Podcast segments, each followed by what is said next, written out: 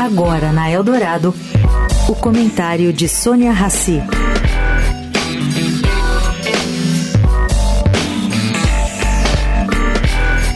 Gente, um estudo fresquinho feito pelo think tank G30 procura explicar por que a América Latina tem tão baixo crescimento nos últimos anos.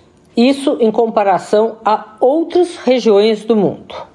Tudo, segundo o estudo, está ligado a um equilíbrio pouco saudável, onde a falta de confiança prejudica o desempenho dos governos. E o mau desempenho dos governos explica a baixa confiança. Uma ciranda aí perversa. A Venezuela é o país em pior situação, com crescimento negativo.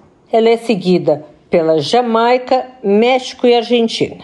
O Brasil está entre os países do meio, crescendo a índices similares aos do Uruguai, El Salvador, isso tudo por aqui. Na América Latina, o país que mais cresce é o Panamá. Isso mesmo. O Panamá tem anualmente o dobro do crescimento do Brasil. Sônia Raci, para a Rádio Eldorado.